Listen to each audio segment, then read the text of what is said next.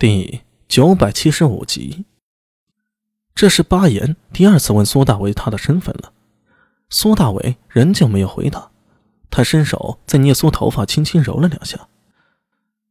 我是聂苏的兄长，至于我的身份不值得一提，因为眼下之事无关。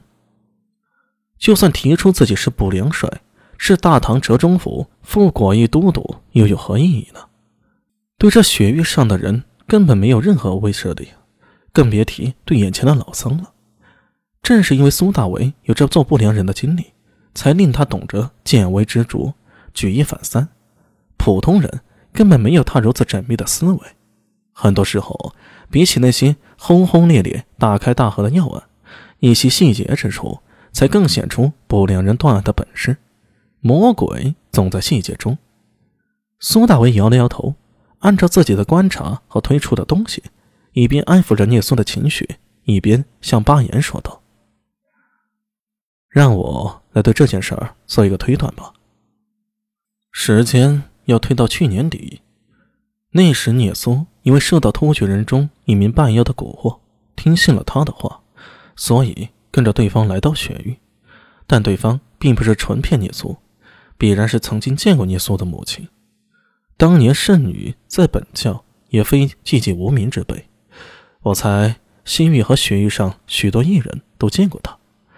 至于那名突厥人的半妖，有可能想引开聂松，也有可能是以前得了你的授意，帮忙寻找圣女下落，所以后来见到聂松后临时起意将她带来。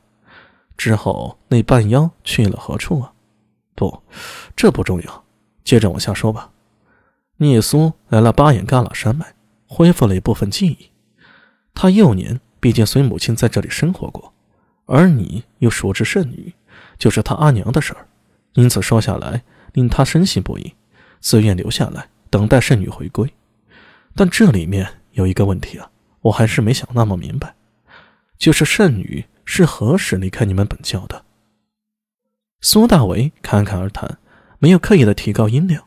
但他说起来，按照时间节点娓娓道来，自然就有一种令人信服的魔力。连聂苏都停止了悲伤，仰着头呆呆地看着他，更别提安文生和李博都听得入神了。而那八眼老僧，一进古井无波的脸上神色连番变化，显然被苏大为猜中了许多事儿，心绪再难保持平静了。聂苏与我是在永徽元年认识的，那是八年前，而他到大唐也有一段时日。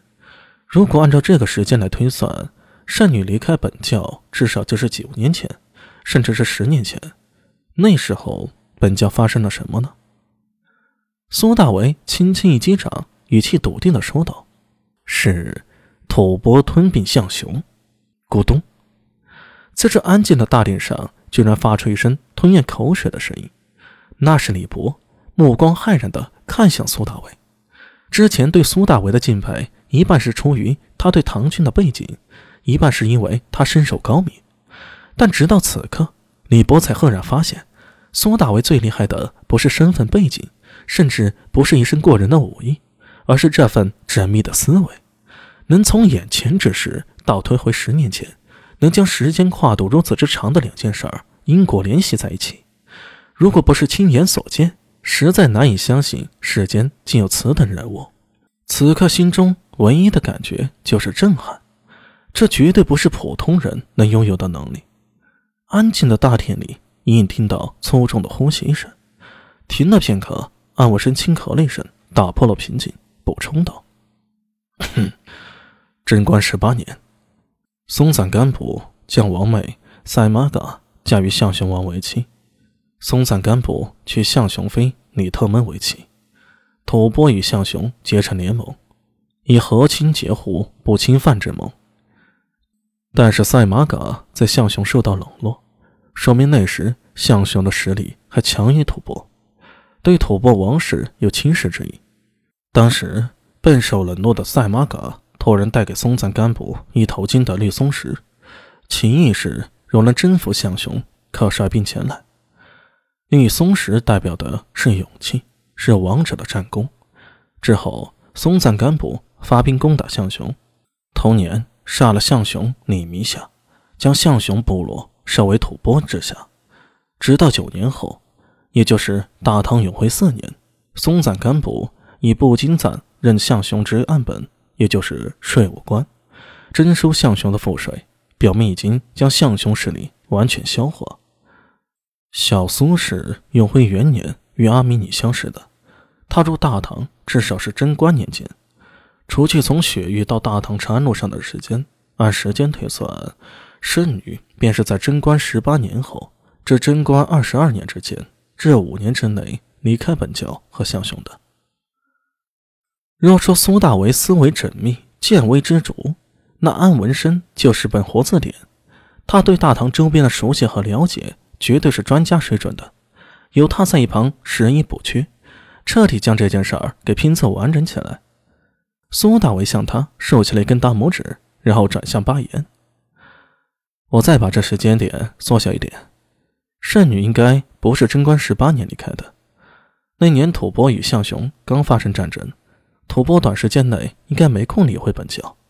但是第二年灭掉象雄的吐蕃，在象雄之地的实力会越来越强，带给你们本教的压力也就越大了。我大胆猜一下啊，应该是贞观二十年左右。”圣女离开本教的，苏大伟停了一停，摇头道：“不对，若只是因为吐蕃吞并象雄，圣女应该是随着你们一起来到巴颜嘎拉山，但他却带着小苏去了大唐长安，这其中一定还有别的变故。”听到这里，八爷盯着苏大为的眼中几乎是凸出来了，血丝遍布的眼睛充满了惊骇。那眼神仿佛在看魔鬼一般。